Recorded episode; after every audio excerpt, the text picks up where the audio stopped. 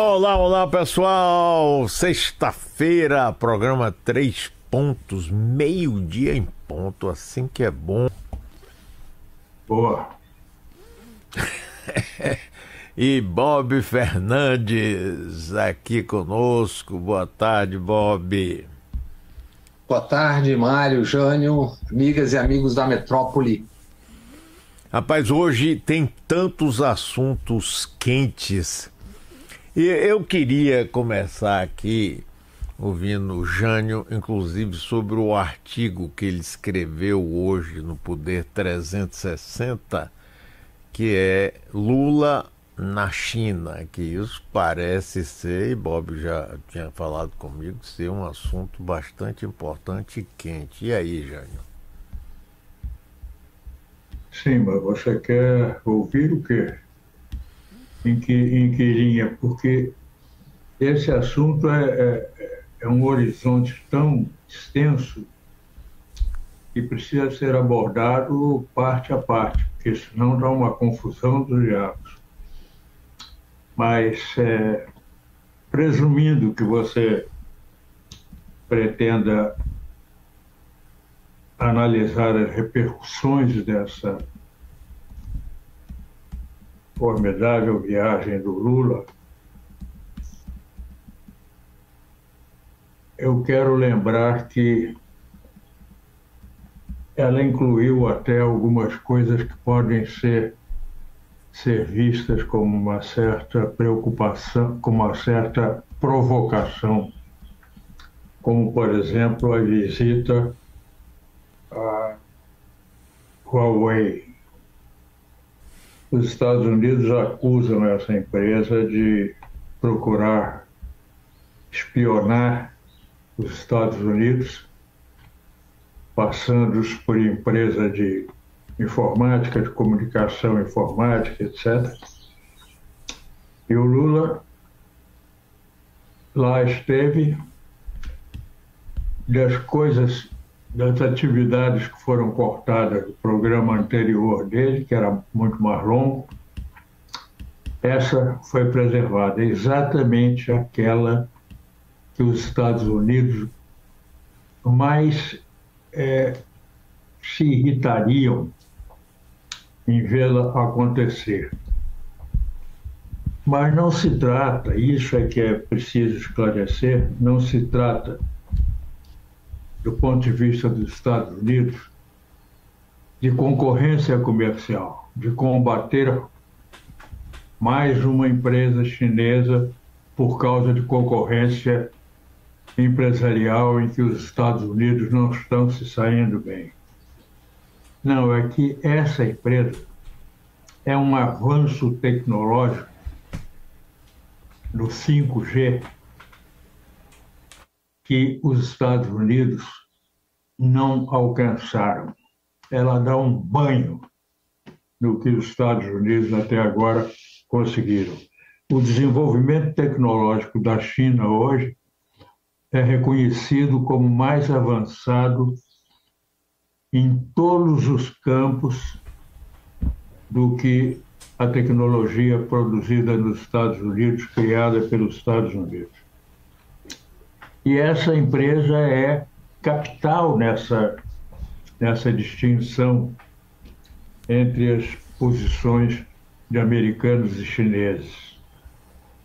E é uma empresa que quer vir para o Brasil com, com maior presença do que qualquer outra, exatamente no 5G, que, quando completado, será uma coisa tão, tão fantástica que basta um exemplo para deixar isso claro.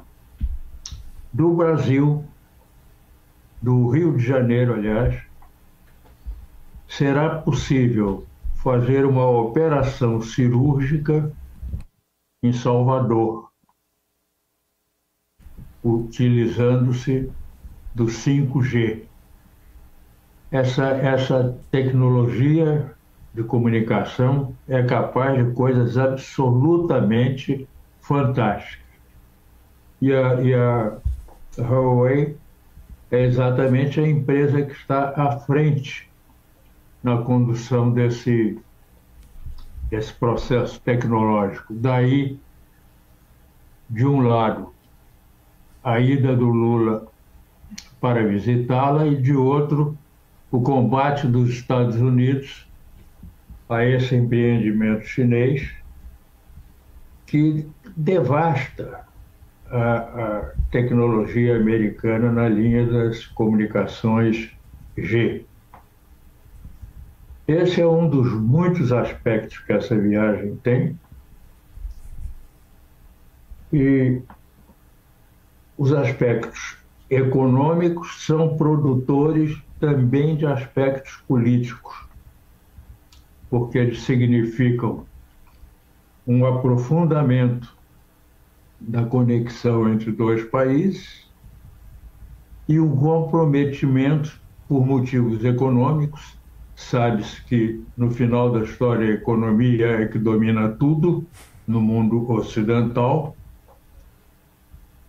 tanto que o Biden não fez nenhuma cerimônia em depois de todos os ataques à Venezuela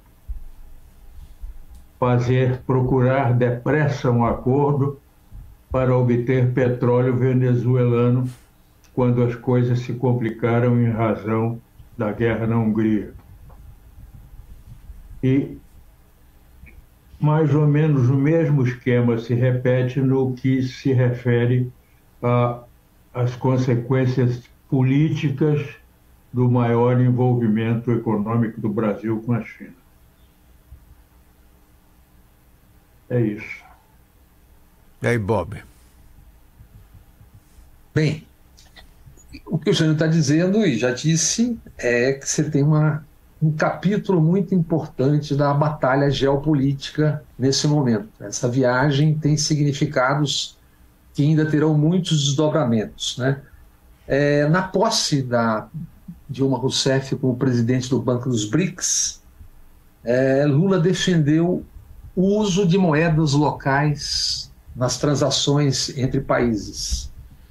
Brasil, BRICS, Brasil, Rússia, China e África do Sul, ocupam 26% da área total da Terra, reúnem 43% da população mundial e respondem por 22,5% ou 53% do PIB do mundo.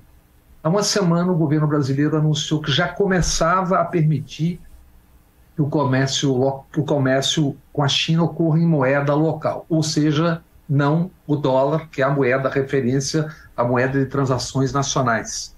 E Brasil e China fechando um acordo para uso também do sistema, o sistema financeiro de pagamentos chinês, que é o CIPS. O que aconteceu com a guerra da Ucrânia? É como, como, como as contas são pagas interbancárias. Aconteceu que a Rússia começou a usar o sistema chinês e não o sistema americano e europeu instalado em 73, que é o SWIFT. O que, que significa isso? Perda de capacidade dos Estados Unidos de impor suas sanções econômicas, que é uma arma poderosíssima.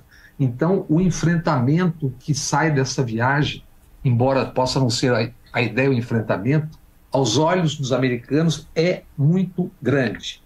É, só para você ter uma ideia, o Washington Post, ontem à noite, já madrugada no Brasil, escreveu: o presidente brasileiro Lula corre o risco de alienar os Estados Unidos e a Europa ao receber navios de guerra iranianos, equivocar-se sobre a invasão russa da Ucrânia e negociar com a China. Entenda-se, um dos maiores jornais dos Estados Unidos, Washington Post New York Times, falando pelos Estados Unidos, como sempre acontece nas horas decisivas. A resposta de Lula ao encontrar Xi Jinping na madrugada de hoje no Brasil foi: ninguém vai proibir que Brasil aprimore suas relações com a China.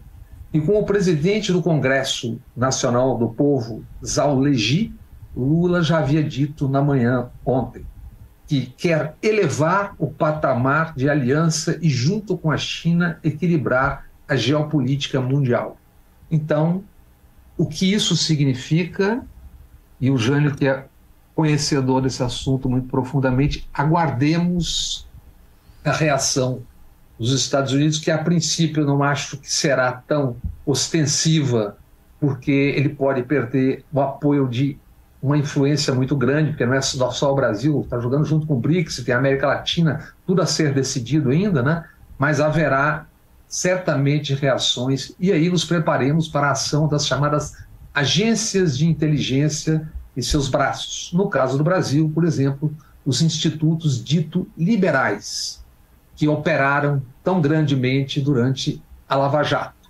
E Lava Jato certamente será um outro assunto hoje, imagino, Mário.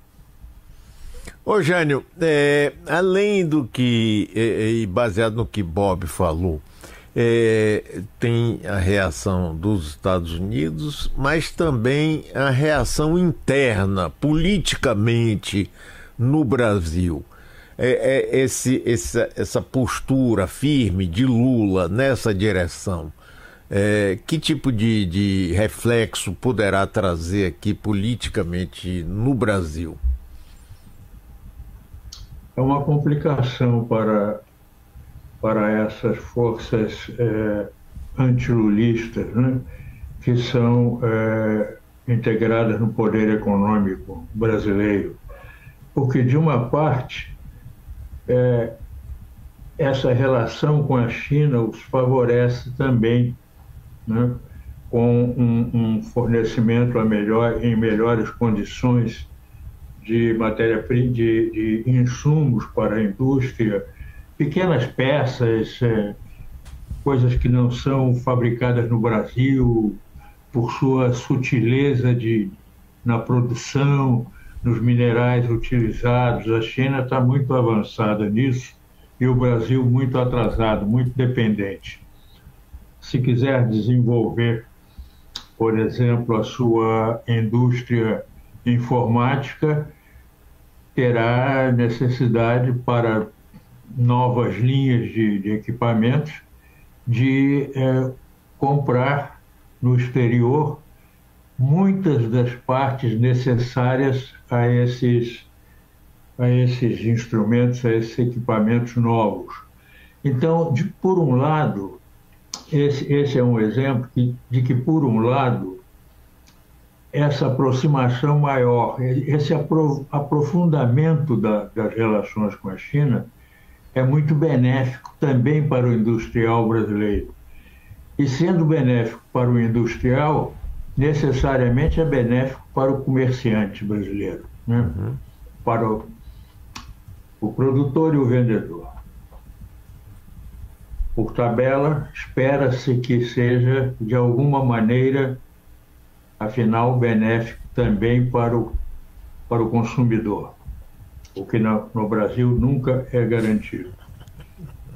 E de, mas, de outro lado, há, há toda uma cultura empresarial cultura, desculpem o uso da palavra, vamos pô-la entre aspas, em se tratando de empresariado brasileiro.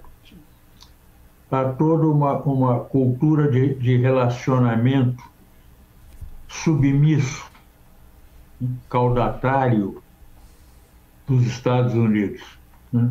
As políticas dos Estados Unidos sempre supriram para esse setor da sociedade brasileira a necessidade de procurar doutrinas próprias, ideias próprias de desenvolvimento, né? meios próprios de seu, seu crescimento seu crescimento industrial e, e até pessoal, como industriais, como, como é, é, produtores de, de desenvolvimento brasileiro.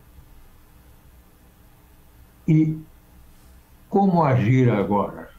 Se a coisa é benéfica por um lado, mas por outro incomoda, atinge, perturba toda essa tradição de, de submissão, de, de sujeição ao pensamento, à ideia, à política dos Estados Unidos, como é que eles vão resolver agora esse choque de, de interesses, esse choque de, de conveniências e de futuro, no final das contas? como, como, como encaminhar o futuro aderindo a que lado, ficando com que lado.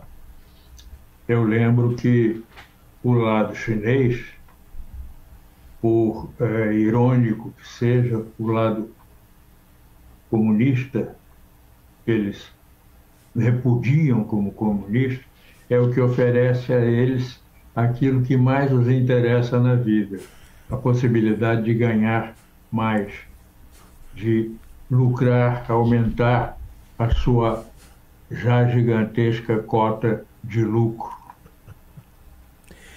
Mas aí você e... puxou um assunto que eu acho que vale a pena, que é o seguinte: é, a ultradireita brasileira, e até uma pesquisa feita há pouco tempo mostrar que 44% dos brasileiros temem o comunismo.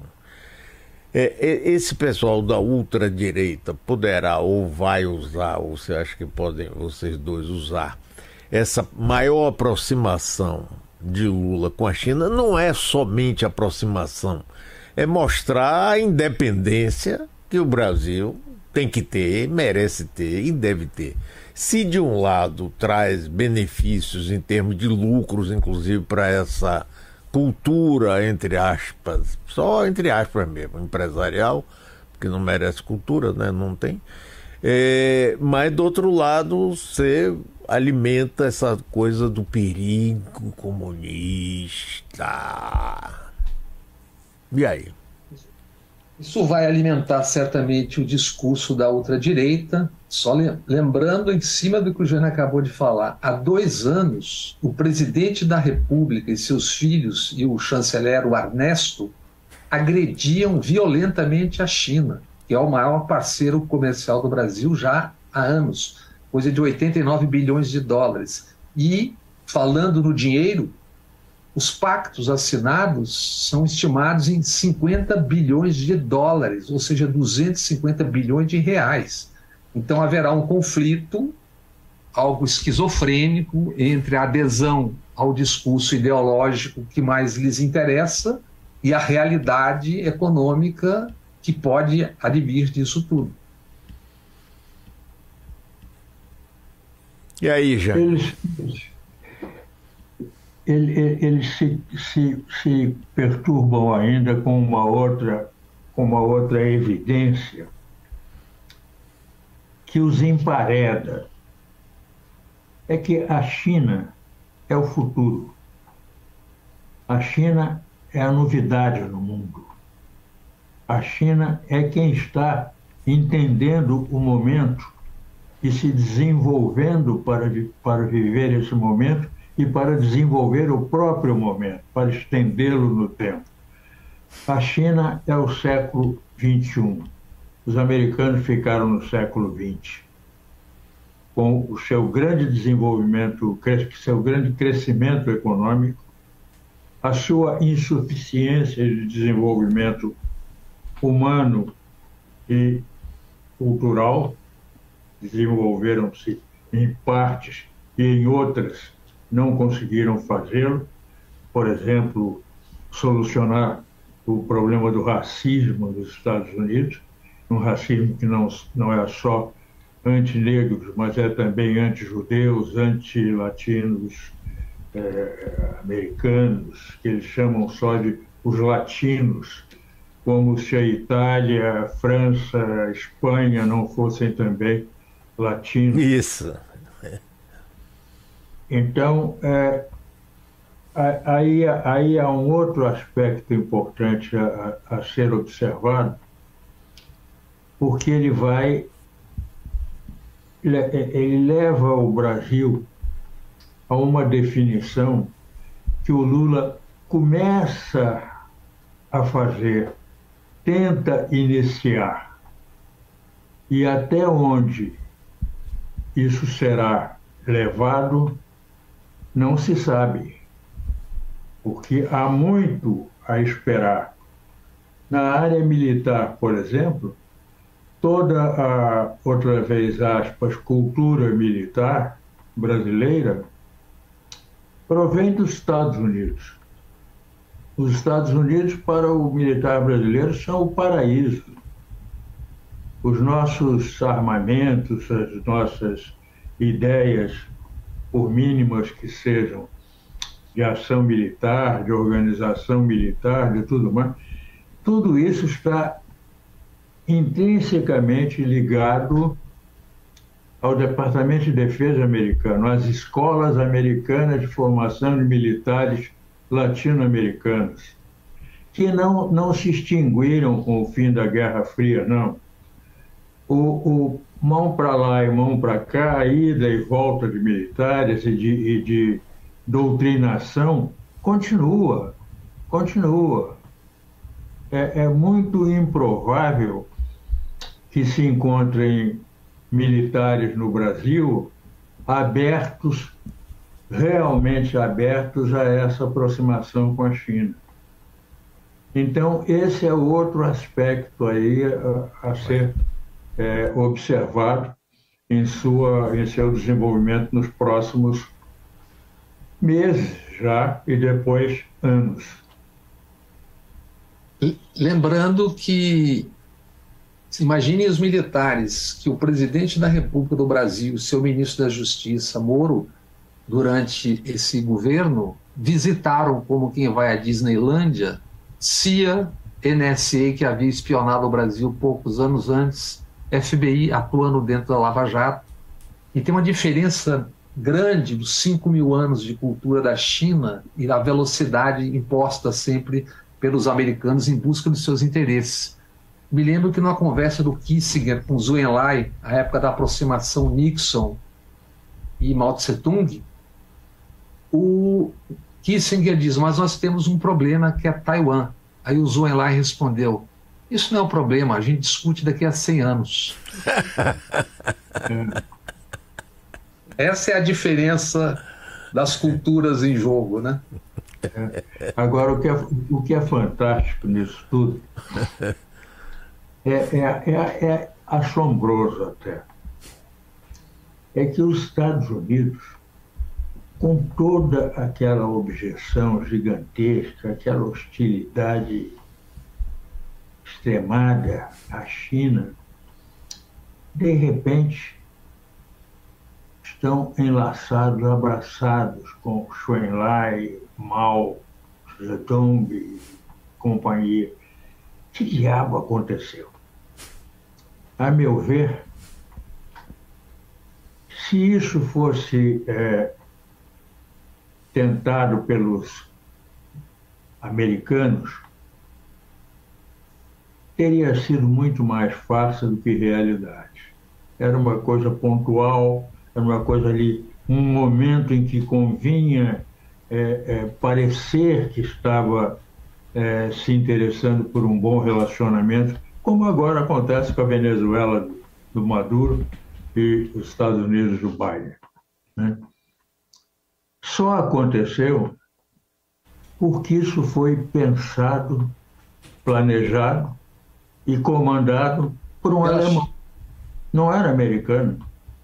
Então ele entrou com a formação europeia dele, europeia, alemã, que é uma senhora formação, e apresentou um plano irrespondível.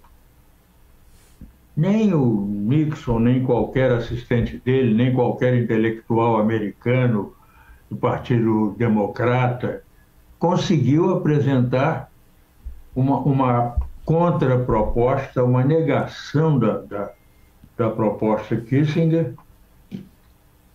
porque ela era impecável, ela era intransponível de um alemão. E, e havia ali o, o, interesse chinês, que tinha um milhão de tropas suíças no norte da China e temia uma invasão. Então, via embaixada do Afeganistão, o Mao Tse Tung mandou o primeiro recado para o Kissinger, assim que começa a conversa. Né?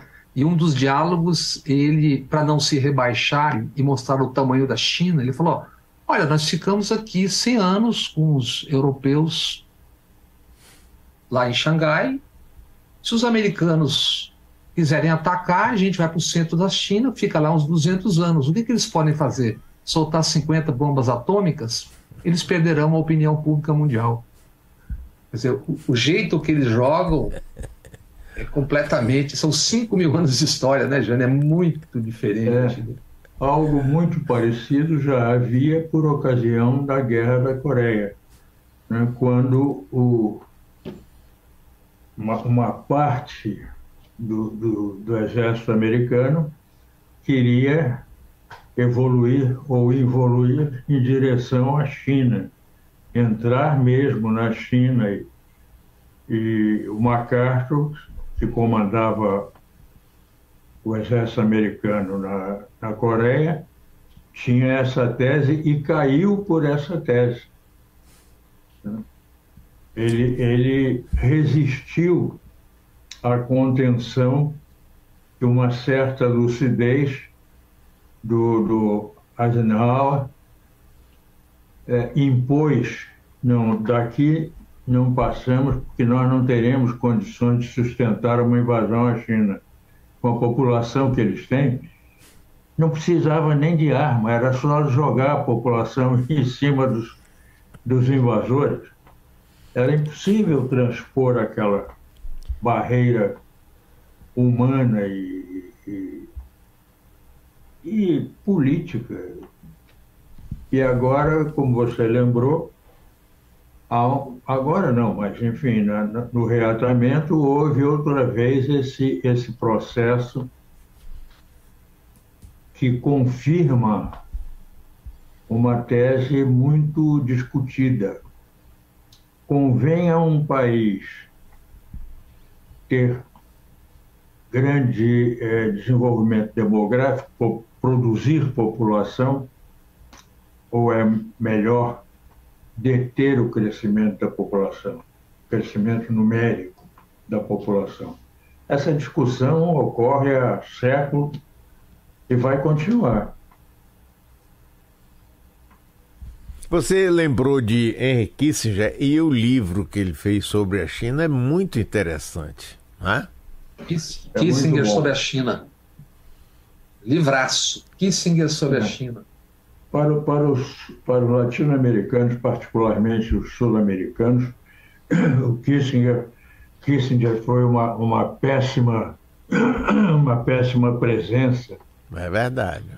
Na, Chile, Chile. Na influência americana e tal, mas, inegavelmente, ele é um, um scholar espetacular e para fazer esse livro, ele juntou uma equipe de pesquisadores e analistas de história, de política, uma equipe sensacional.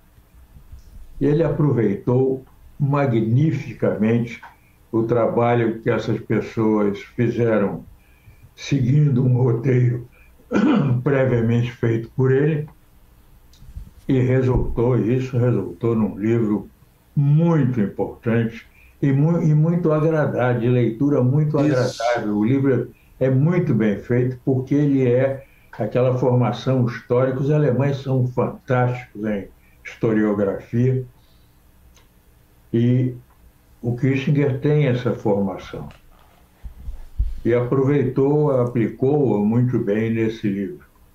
E, e, e, o livro é maravilhoso também porque tem a a reprodução dos diálogos de Kissinger, Zhu Enlai, Mao Tse Tung e Nixon, que é de uma riqueza, é. porque é o choque de duas civilizações absolutamente opostas em vários setores. Né? É, e responde com muita segurança a uma pergunta difícil que muitos tentaram responder sem maior êxito.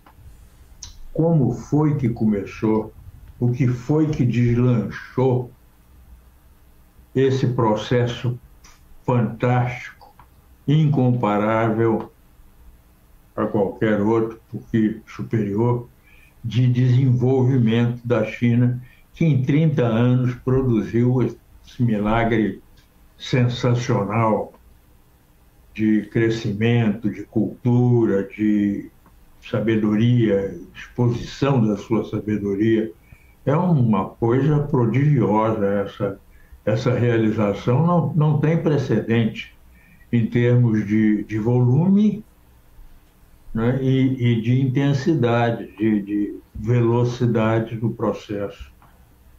resumida numa frase, se não me engano, do Deng Xiaoping: Não importa que cor tenha o rato, o gato, importa que caça ratos. Pois é, Deng Xiaoping que foi o, o, o ponto de partida disso tudo. Agora é engraçado ele, que aqui no Brasil. Como se daquele tamanhozinho, pequenininho desse tamanho, muito simpático, falava só o necessário, que estava sempre pensando, mas parecia que da cabeça dele se projetavam fogos de, de ideias e tal, porque era uma coisa tão brilhante o Deng Xiaoping, né? ele não disse uma frase idiota que se conhecesse, né? Humilde, tranquilo. Agora é engraçado que aqui no Brasil, de um modo geral, a visão que a gente tem da China é muito mais negativa do que positiva, né? Comunismo, ditadura, Ocidente, é. trabalhadores é. escravizados, por isso que tudo é barato. É. Essa é uma visão ocidental. É, não é só. É o efeito da propaganda. Né? É o é. efeito da propaganda. Quando você diz que a China hoje já é a segunda potência mundial e em pouco tempo será a primeira, porque os Estados Unidos marcam um passo. E nesse ano, por exemplo, o crescimento da China está previsto em 5%. E aí o FMI diz assim: nesse ano o mundo não vai crescer. A inflação nesse ano será de difícil controle. E vai por aí. E a China, 5%. E se ficarem distraídos, eles vão para 7%. Então. Agora, gente, você falou de uma coisa aí que do general é, MacArthur, que se achava o porretão, inclusive deu um chá de cadeira no presidente Truman, lembra disso, né? O presidente Truman teve que ficar, foi lá visitar o Japão e ele era o vice-rei do Japão. O presidente Truman ficou dentro do avião esperando o porreta chegar. Eu me lembrei também de uma história do general Patton, que quando estava chegando perto de Berlim, ele advogava com vários outros aproveitar e ir até a Rússia e dominar, acabar com o comunismo na Rússia. Vocês lembram disso, né? É, eu fui a, eu fui a, a Vanches, no norte da França, certo? Meu filho que está, foi quem nos preparou aqui para essa essa troca de bobagens, ele, Avranche foi a cidade onde o, o Patton se con concentrou as suas tropas, estabeleceu o seu comando para decidir se ele ia ceder ou desafiar o comando americano, o comando é, não americano, o comando das forças é, aliadas na, na Europa. E ele decidiu que ia desafiar. Não queriam, haviam feito um acordo sigiloso que dava tempo aos russos, concedia mais tempo aos russos para chegarem a Berlim e tomarem Berlim. Em parte porque convinha, né, para as relações posteriores da guerra, convinha ceder isso politicamente ao Stalin. E de outra parte, porque os americanos imaginavam uma defesa alemã fortíssima. Então deixavam isso por conta das vidas perdidas dos russos e não de americanos, franceses, ingleses e companhia. E o Patton, ali em Avance, decidiu que ia desafiar e ia tomar Berlim. Ali ele dividiu as tropas dele para fazer pela direita e esquerda uma, um cerco. Né? Sim. E aí a solução americana foi pura e simplesmente cortar fornecimento de gasolina para os tanques do. Ficaram parados, os tanques do Pacto, as forças dele completamente imobilizadas. Eles ficaram até sem gasolina para ir buscar um oficial acolá, um, uma refeição não sei aonde, uma comunicação, uma reunião. Eles ficaram literalmente imobilizados durante dias. Depois começou um pequeno fornecimento e tal. Vamos longe. Até hoje não dá para saber se foi bom ou mal. Isso porque uma linha americana criticou depois muito a decisão do comando de deixar Berlim e todo o oeste alemão, todo o leste alemão com Stalin. E uma outra achou que foi vantajoso porque o número de mortes americanos, aliados, afinal de contas e tal, foi pequeno e sempre houve maneira de negociar ali a divisão da Alemanha com, com os russos. Nós estamos conversando com Jean de Freitas e Bob Fernandes, como fazemos todas as sextas-feiras. Agora, tem, mudando de assunto, tem um videozinho aí pra gente ver. Cadê Puridade? Bota aí. De pato, de pato para marreco, em vez de pato para ganso. É. é. Não, isso é fiança, instituto, para comprar, pra comprar um habeas corpus do Gilmar Mendes. Não, tá, tá muito baixo. Não, bota de novo aí, pera aí, eu não ouvi direito. Não, isso é fiança, instituto, para comprar, pra comprar um habeas corpus do Gilmar Mendes. Não, tá, tá muito baixo. E aí, Isso- Bob, que história é essa? Isso, isso foi numa festa junina, você sabe exatamente a data. Uma, uma voz feminina no fundo diz: "Es- está subornando o velho. Aí ele diz: não, isso é fiança do Instituto para comprar um habeas corpus do Gilmar Mendes. Gilmar Mendes, que não respondeu ainda e não sei se responderá, porque ele tem a estratégia dele, mas o Moro já disse, a Mônica Bergman publicou agora de manhã, que isso está fora do contexto. Eu só imagino o contexto todo, né? Agora, no contexto, tem algo que é muito mais grave do que essa frase, Mari. Não sei se falamos agora ou se voltamos ao Sim. assunto daqui a pouco. Falamos agora, sim, vamos. Bem, chama-se Tacla Duran. Hum, Tacla Duran é o ex-advogado da Lava Jato e durante a Lava Jato, ex-advogado da Odebrecht, que durante a Lava Jato disse ter recebido uma oferta de delação premiada do seu Carlos Zuccolotto, sócio de Rosângela Moro no escritório de advocacia. Desde que ele pagasse 5 milhões de dólares, ele teria benefícios na delação. Ele pagou 600 e poucos mil, depois não sus- suspendeu e teve a sua prisão preventiva decretada. Bem, o que aconteceu agora é que o juiz da 13ª Vara, Eduardo Apio, havia suspendido a prisão preventiva do Tacla Duran, que foi restabelecida nessa semana pelo juiz do TRF4, leio aqui o nome, Marcelo Malucelli. E aí que a coisa fica feia porque o juiz, isso não só contraria uma decisão do ministro Lewandowski, que nenhum tribunal inferior poderia suspender essa sentença, mas fica feio porque Marcelo Malucelli, Mário Jânio, desembargador da oitava turma do TRF4, aquele mesmo que confirmou as sentenças do Moro, esse juiz Marcelo Malucelli é pai do advogado João Eduardo Barreto Malucelli, que é sócio da empresa advocatícia de Sérgio Moro, de sua esposa Rosângela. Sérgio Moro, senador, diz que agora está afastado, mas está afastado, não receberá dividendos, etc, etc. Como é que é esse afastamento?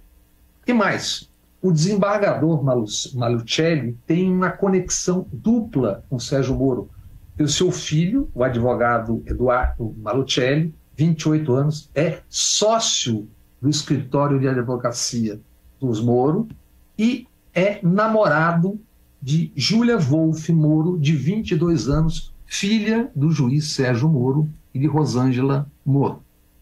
Então, o que a gente vê é que o roteirista do Brasil não é fácil. E aí, Jânio? Nada disso surpreende só porque parte do Moro, que não é possível que ainda surpreenda alguém, seja no que for. E eu continuo esperando. Esse aí é mais um passo. O aprofundamento das investigações sobre a figura de Sérgio Moro, suas relações nacionais e muito especialmente internacionais, o mesmo em relação ao Deltan Dallagnol. E nesta semana estrelou uma comissão do Congresso que queria convocar a Tacla Duran. E sabendo nós todos dessas notícias nas últimas horas, fica claro porque que eles não querem o depoimento do Taca Duran e provavelmente porque foi restabelecido o pedido de prisão se ele voltar ao Brasil para depor. Essa ligação dos Moro com o filho do desembargador é uma coisa absolutamente assustadora para quem lembra do discurso moral, moralista de ocasião durante a Lava Jato, né? É o TRF-4, Tribunal Regional Federal 4, que é sediado no Rio Grande do Sul, já se caracterizou pela sua conduta ao tempo da Lava Jato. Né? Apoiou, subscreveu da maneira mais é, é, escandalosa todos os desmandos de Sérgio Moro e Deltan Dallagnol. Aceitou tudo, tudo, subscreveu tudo, deu cobertura a tudo e depois caiu de joelhos no Supremo Tribunal Federal. Seis meses antes da condenação, confirmação pelo TRF4, Carlos Thompson Flores, então presidente do TRF4, em entrevista ao Estadão, disse que, embora não conhecesse as provas, considerava a sentença do Moro irretocável. Oh, sem, conhe sem conhecer as provas. Assim como o Moro, na sua sentença, depois diria que inexistia o ato de. Ou, inexistia, não, era um ato de ofício indeterminado, ou seja, inexistente. O que essa Isso história vai mostrar? Isso é uma coisa realmente sensacional, né? é culpado de um ato indeterminado. Se o ato é indeterminado, como é que você pode ser culpado por uma coisa que você não sabe qual é? É um, uma, um despropósito absoluto e, sobretudo, um cinismo, uma canalice sem tamanho. Um juiz invocar uma coisa dessa para condenar alguém, não é condenar o Lula, condenar qualquer um a esse pretexto é uma coisa realmente é, que só supõe isso, só no Brasil. E isso em conluio, palavra que o, o Deltan esperneia quando ouve, com o procurador Deltan, que às vésperas do famoso PowerPoint manifestou sérias dúvidas sobre a existência de corrupção, triplex, tudo aquilo. Isso tudo vazado na Operação Lava Jato pelo Walter Ducati Vermelho, o Vermelho, o hacker que entrou nas conversas de juízes e procuradores via Telegram e expôs tudo. Então, é, estão sendo todos despidos em praça pública cada dia mais. Essas é. últimas horas, então, é inacreditável fizeram uma farra sob a, a proteção festiva do que a gente tem que chamar de mídia por falta de outra palavra. Isso. Aí, aí voltemos àquele. Seu festival. É, e voltemos àquele texto do Li Feng, na, no Intercept norte-americano, contando como é que redes como a Atlas Network dos irmãos Koch financiava 30 institutos brasileiros ditos liberais, que, aliás, alguns dos seus hoje estão ocupando emissoras de televisão e pontificando sobre tudo isso. Eu só estou imaginando a reação dessas pessoas daqui a pouco em relação a essa aproximação com a China, o que ouviremos nos próximos dias e meses. Pois é. Enfim. Agora, aquele PowerPoint, vocês, rapaz. Aquele... Agora, um pouco sobre hum. lembranças do cinema, por exemplo, do cinema antigo, porque hum. vocês estão fazendo um programa que logo, logo será taxado de subversivo. vocês vão proporcionar o retorno dessa, dessa palavra. Eu, como sou pacífico e manso, fico inquieto, preocupado com vocês. Podia falar do Flamengo, né? Ah, não fala, não. Não, olha, não provoca. Não provoca. Não provoca. Eu começo a falar do mar e de outras coisas. Até para Maringá, ontem o Flamengo se deu mal. Não provoca, rapaz. Fica quieto. Deixa de sacanagem. Rapaz, agora eu me lembro, Jânio, daquele Bob, daquele PowerPoint de Dallagnol. Rapaz, eu nunca vi uma coisa tão cretina, tão absurda.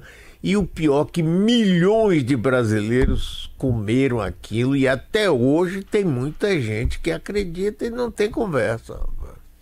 E é na véspera daquilo que ele conversando via Telegram manifesta sérias dúvidas sobre culpabilidade, ato de corrupção ou não. Quer dizer, quando vai ficando tudo tão claro, né? Cada dia mais. O que não, o que não, o que não o que não apaga a existência do que era o sistema, ou é o sistema político partidário empresarial brasileiro. O que eles perderam ali foi uma extraordinária oportunidade de botar tudo às claras. Ao fazer escolha de vamos ficar em cima disso aqui, nos suspeitos de sempre, né? perderam uma oportunidade extraordinária. E o tempo revelaria qual era o desejo deles, o poder. Moro vai ser ministro do presidente que ajudou a eleger, e Deltan Dallagnol, que falava em senador, em senador, em senador, agora está no Congresso. Se tivessem decência mesmo, até renunciariam à possibilidade de fazer política em nome do que haviam feito. Mas não. E, e sempre lembro da multa aplicada à Petrobras, os americanos devolveram 2 bilhões e meio que era maior do que toda a verba da campanha eleitoral de 2018, para fazer o Instituto de Combate à Corrupção nas mãos dessas pessoas. Ou seja, aquilo ali era dinheiro para uma campanha eleitoral. Não tem outra explicação. Você vai treinar no Brasil todo mundo contra a corrupção, com 2 bilhões e meio. Agora, Jânio disse que Moro só seria eleito senador na Rússia. Lembra, né? E, no entanto, ele está lá no Senado Federal do Brasil, junto com outras figuras, Damares, general Mourão, para citar poucos, né? Meu Deus, tá, é bom. Agora, eu queria provocar um assunto assim, por que a imprensa e o meio político dá tanta importância aos 100 dias de um governo? E para mim, eu só conheço uns 100 dias que foram importantes, que foram 100 dias de Napoleão Bonaparte, quando fugiu do exílio, o rei no poder mandou a tropa para prender ele, a tropa aderiu, ele voltou ao trono e continuou até ser derrotado em Waterloo. Ali sim foram 100 dias historicamente marcados Agora, você pode julgar um governo, qualquer que seja ele, pelos 100 dias? O que, é que vocês acham disso? Quem vai? Jânio. Diga aí, Jânio, o que, é que você acha disso? Eu, eu, eu escrevi sobre isso. É, é, isso serve tanto a quem quer fazer oposição, criticar, como muitos aí escrevendo, você sabe que vocês sabem que há o, há o, o antipetismo profissional como uma categoria é, dos jornalistas brasileiros, é uma das categorias do jornalismo brasileiro, o antipetismo profissional. Então, uma, um evento como 100 dias, esse evento hipotético, sem nenhuma razão de ser, por que não 101, 80, 110? Serve para multiplicar o noticiário e as opiniões contrárias ao governo Lula.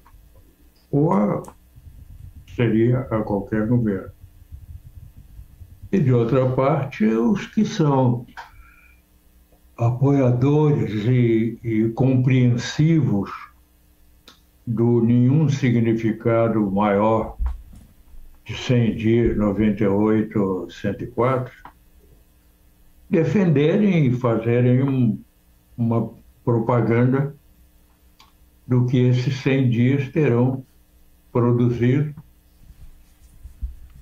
e foi, aliás, o que o próprio Lula fez eh, sabiamente, fez muito bem feito, relembrou os seus 100 dias, as coisas que fez. E eu, cá do meu canto, publiquei que, na minha opinião, duas coisas bastariam para justificar não só 100 dias, como quatro anos. A restauração muito melhorada do Bolsa Família, uma coisa essencial nesse país tanta miséria, de fome, de, de horror aí. E o outro programa, cujo nome nem, nem me lembro agora, que social. É o que? O Bolsa Família e qual é o outro? Fundamental. Qual foi Minha Casa Minha Vida? Minha Casa Minha Vida. Hum. Que é outro programa fantástico e essencial. Aliás, ambos, mas o minha Casa Minha Vida tem características muito próprias. Ele é essencial em qualquer planejamento de melhoria das condições das eh, chamadas comunidades, que na verdade se chamam favelas. Não adianta pensar em solução das favelas e da criminalidade que as utiliza, se não for pensada a habitabilidade dessa população gigantesca que vive nas piores condições, num desprezo absoluto. São os ignorados das cidades. O, o, um dos prefeitos que passaram aqui pelo Rio nas últimas décadas, um arquiteto, pensou em, em fazer um, um, um elevado e desapropriou um correr de casos, de casas da Avenida Niemeyer ao alto, ao, ao ponto mais alto da chamada favela do Vidigal, da qual sou vizinho. Desapropriou a preços tão bons, tão generosos, que permitiram que grande parte daqueles moradores comprasse apartamentos na própria região ou fora, mas apartamentos mesmo. Terminado seu mandato, ele tinha iniciado uma, uma obra, apenas os primeiros passos de uma obra, que faria esse, esse elevado no Vidigal. Assumiu, eleito, Moreira Franco. O que foi que ele fez? Paralisou o processo. No orçamento do ano seguinte, nem um tostão para o, processo, para o projeto. E as, aquelas casas que tinham sido desapropriadas para que fossem demolidas, voltaram a ser ocupadas e tudo ficou nessa mesma. O gasto imenso de desapropriação não foi recuperado, claro. E assim se passa com todos os projetos, todos. O que o governo federal, o primeiro governo Lula, fez no complexo do Alemão está parado até hoje. Literalmente parado. Uma construção de bondinhos formidáveis, novos, modernos, capazes disso, daquilo, daquilo outro, com todos os equipamentos mais modernos nessa especialidade. Assim que deu o primeiro defeito, parou.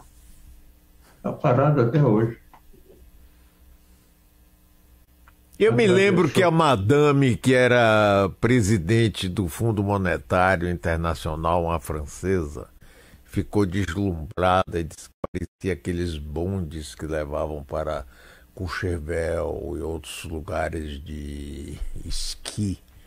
Ridículo. Sim, mas e 100 dias para você, Bob? Olha, você imagine a gente está vendo a dimensão dos resultados dessa viagem. Gostem ou não gostem dessa viagem à China. Se a viagem tivesse sido feita quando o Lula teve a pneumonia, eles teriam que engolir uma viagem dessa dimensão nos 100 dias. Eles diriam o quê? 100 dias é só uma escada para o combate habitual. Só isso. Não tem marca. Não tem marca. Só você poder respirar só não tem aquele curralzinho com o presidente da República agredindo diariamente. Começar nos jornalistas, as pessoas todas, imitando o que está sendo sufocado pela Covid, falando barbaridades. Só o mínimo de paz. Aliás, nós vamos pro, amanhã é inaugurado no, no Rio Grande do Sul, Mário. E dia 17 no Museu da Pessoa em São Paulo, lá no Museu dos Sonhos Impossíveis, algo assim, 1.300 sonhos e pesadelos que foram recolhidos por psicanalistas, Paulo Endo, Maíra Brum, Edson Luiz de Souza, sobre a pandemia. 1.300 pessoas escreveram os seus sonhos. São coisas absolutamente assustadoras e reveladoras do que a gente viveu. Isso vai, vai, vai estar disponível a partir do dia 15 nesse museu virtual do Rio Grande do Sul e no Museu da Pessoa em São Paulo a partir da segunda-feira.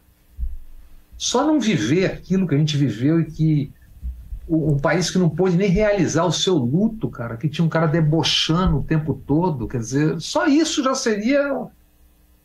Mas é que a avalanche, né? Esse combate, uma coisa que a gente vai ter que estar tá falando aqui desde o começo, esse combate executado essa semana no ministro da Justiça, com Twitter, etc., esse combate ao Vale isso é importante. Tem a ver com tudo isso que nós estamos falando, né? Bob, não? 700 mil mortos. Isso. 700 mil mortos. Ninguém fala nisso mais. Mais do que todos os mortos da guerra da Síria. Estão sepultados até nas memórias. Isso. Ninguém fala neles. São 700 mil mortos. É uma coisa realmente É um país ensandecido. Não, não, eu não entendo isso. É Também não. uma loucura. Também não. Olha, é... que pena, viu? Acabou o programa agora. O próximo vai ser quinta-feira, porque sexta vai ser feriado, né? Dia de Tiradentes. De Mas- novo, feriado sexta. Mas o Ah, que... Mário, Hein? um detalhe: no, no feriado, o presidente do Banco Central Autônomo, Roberto Campos Neto, presidente do Banco Central Autônomo, estará em Londres, reunido com banqueiros brasileiros e empresários. É auto- promo- promoção do lead da família de João Dória. É uma- Ah, não me fale nesse negócio não, porque eu acho que merece a gente discutir um pouco mais isso. Quando eu vejo esses anúncios do LID e que tantos ministros, rapaz, ministro do Supremo, ministro de governo, governador, eu queria saber que zorra Jornalista. é o que eles fazem lá, hein? Não, E, Mário, e quando o Dória atacava violentamente os governos petistas, aí, na ilha de Comandatuba, recebia ministros, senadores, deputados e parlamentares do PT que ele atacava e chamava de corrupto. Pois Por é. exemplo, quando o, o futuro governador de Minas, então ministro da Indústria e Comércio, Fernando Mentel, estava em Sófia, na Bulgária, João Dória mandou um avião recebê-lo para um, re- recolhê-lo para um, um evento do LIDE em Roma. Isso o próprio João Dória confirmou para a gente à época. É, tá bom. É, mas esse é um ótimo assunto para a próxima semana, viu? Muitíssimo obrigado. Vocês não sabem aqui o sucesso que vocês fazem aqui, o pessoal aqui elogiando. O pessoal, tem gente aqui dizendo, eu parei o carro, porque além do YouTube nós transmitimos pela rádio, né? Para poder ficar ouvindo esses dois homens aí fantásticos, aprendendo tanta coisa. Diga, Bob, você ia falar uma coisa, hein? Falemos de Salvador também na próxima semana. Ah, rapaz, aproveite, traga a Jane para tomar um banho de mar decente.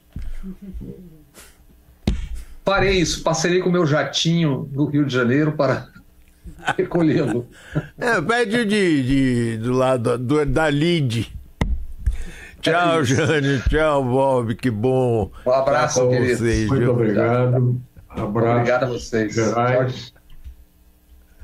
Até sexta.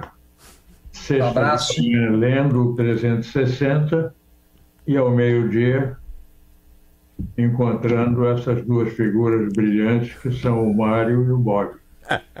Obri- Obrigado e inscrevam-se no canal Bob Fernandes no YouTube. Isso, isso. Façam isso mesmo. Um abração para todos. Muito Um obrigado.